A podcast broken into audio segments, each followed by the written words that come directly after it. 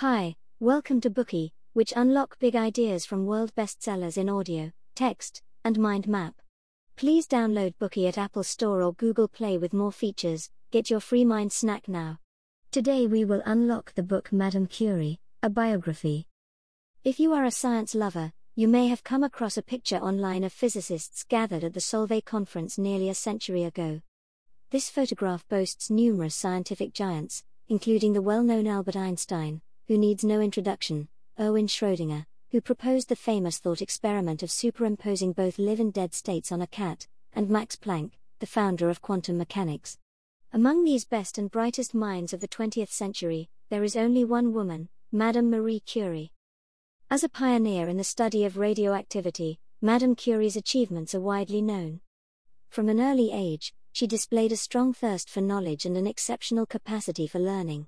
She received her bachelor's degree from Sorbonne University, and her master's and doctoral degrees from the University of Paris. She was proficient in several languages, including Polish, English, French, and German. In her scientific career, Madame Curie received numerous accolades. She won 10 prizes, 16 medals, and 107 honorary titles, and became a Nobel laureate in both physics and chemistry. She remains the only female scientist to date who has won the Nobel Prize twice. However, Madame Curie never rested on her laurels or took all the credit for herself. In fact, she had very little interest in fame and fortune. When World War I broke out, she immediately offered to donate her medals to aid the war effort.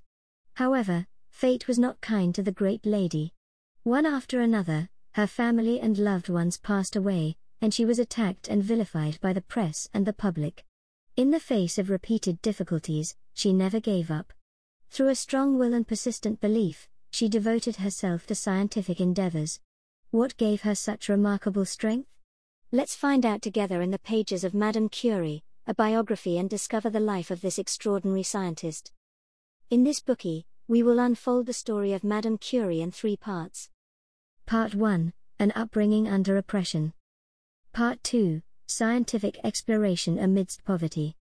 Part 3 Perseverance through setbacks. Part 1 An upbringing under oppression. Madame Curie was born Mania Sklodowski in Poland, where her ancestors had been wealthy minor nobles. However, the country was later invaded and divided by Russia, and the Sklodowski family gradually fell into decline. To improve their financial situation, Mania's father, Vladislav Sklodowski, gave up farming and turned to academia, and he soon became the principal of a middle school for boys. Mania's mother was an intelligent, gentle, and dignified woman. The principal of her alma mater, she later gave up her passion for education to raise her children. When Mania was born, her mother already displayed signs of tuberculosis and avoided close contact with the infant. Despite her overwhelming love for her child, the illness stricken mother could only tell young Mania to go play in the garden and in nature. In the countryside, Mania and her siblings chattered joyfully and sang songs in Polish. At the time, to kill the national spirit, the Russian Tsar stipulated that all officials across Poland should communicate in Russian, and that schools should use Russian textbooks and teach in Russian exclusively. Therefore, Poles could only speak their mother tongue in secret when no one else was around. Mania's father, an intellectual with great national pride, often secretly taught his children the true history of Poland in their native language and sang songs of the Polish Revolution. Mania's patriotism was thus cultivated from a young age. At the age of six, Mania finally started school. However, the joy of this event was accompanied by bad news. Her mother's lung disease was worsening, and she began vomiting blood. Mania's father, meanwhile, was removed from his post as school principal and forced to teach.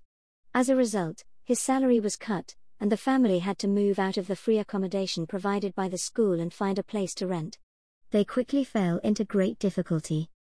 To overcome the financial constraints, the Sklodowskis took boarders in their rented rooms. During an epidemic year, one of the boarders contracted typhoid fever. Thanks to the care of Mania's eldest and second sisters, his illness was soon under control, and he made a full recovery. Unfortunately, Mania's eldest sister became infected and eventually died. Devastated by the succession of tragedies, her mother soon passed away as well, leaving her beloved family behind. The loss of her loved ones was a painful blow to Mania, and she sought comfort in her studies. However, her school life was also difficult, as she and her classmates had to learn a distorted version of history. The teachers found opportunities to bypass the supervision of the superintendents and teach the true history of their country to the students. Once, when a history teacher was giving a secret lesson to his students, they heard an announcement that the school inspector was coming. The students immediately put away their Polish language notes and textbooks, and took out needles, scissors, cloth, and other supplies to pretend that, that they were sewing. A terrifying silence came over the classroom. Mr. Hornberg, the overweight superintendent, surveilled the teachers and students in the class and began hunting for traces of the banned textbooks, notes, and other incriminating evidence belonging to the children. When he failed to find anything, he began to question the students. Manya, who did well in her studies, was called upon to answer him. This was undoubtedly a provocative interrogation session, as the inspector deliberately tried to humiliate the knowledgeable Polish students. He asked Manya, What is the Tsar's title? And the young girl reluctantly answered, Velichestwo, His Majesty. He then asked, Who rules over us? To which she dejectedly replied, His Majesty Alexander II, Tsar of all the Russias. Finally, he asked, And my title, what is it? Vysokorodie, Highborn. When the questioning session was over, the inspector left the classroom, feeling smugly satisfied with himself. He glanced at Manya, who was so devastated that she threw herself into the arms of her teacher and burst into tears. Saddened by this event, her classmates also started crying on their desks. Manya slowly grew up in this oppressive environment.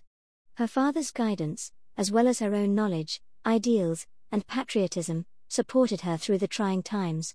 At the age of 16, she graduated from high school with honors and received a gold medal. She then spent a year in the countryside, during which she learned about brilliant achievements in philosophy and natural science from other countries such as England and France. Her curiosity was aroused. Like a bear cub awakening from hibernation and craving nourishment, Manya craved knowledge. She wanted to further her education in Paris. However, one of her sisters was also planning to study in Paris. Their family could not afford to support both of them, so Manya decided to find work and cover her sister's expenses as well as save money for her own tuition. She became a governess for a wealthy family, where she met her first love. Manya worked for Mr. Z, whose son Casimir was studying at the University of Warsaw. When he returned home for his summer vacation, Casimir met the charming and well spoken tutor, and he felt immediately attracted to her. The refined young man injected fresh vitality into Manya's life. Equally witty and passionate, the pair soon fell in love with each other. However, the insurmountable class barrier between them cruelly tore them apart. At the time, the social status of a governess was similar to that of a gardener or a cook, and their relationship met with strong opposition from Mr. Z. In anger, he said to his son, One does not marry a governess. The meek Casimir chose to obey his father, and the romance was shattered. For a long time, Manya was mired in self doubt, questioning her ideals and beliefs. After a long period of self isolation and struggle, she finally faced reality and severed all emotional ties with Casimir. Eight years later, in 1891, she set out for the scientific haven that was Paris. Soon, a new star in the field of science would be seen rising above the French Republic. Today, we are just sharing limited content. To unlock more key insights of world class bestseller, please download our app.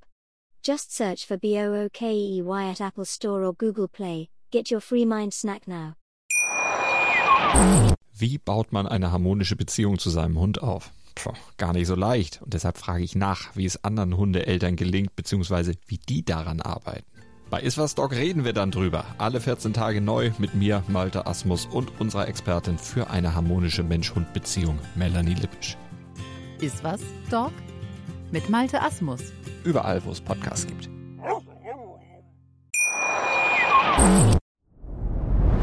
Dir hat dieser Podcast gefallen? Dann klicke jetzt auf Abonnieren und empfehle ihn weiter. Bleib immer auf dem Laufenden und folge uns bei Twitter, Instagram und Facebook.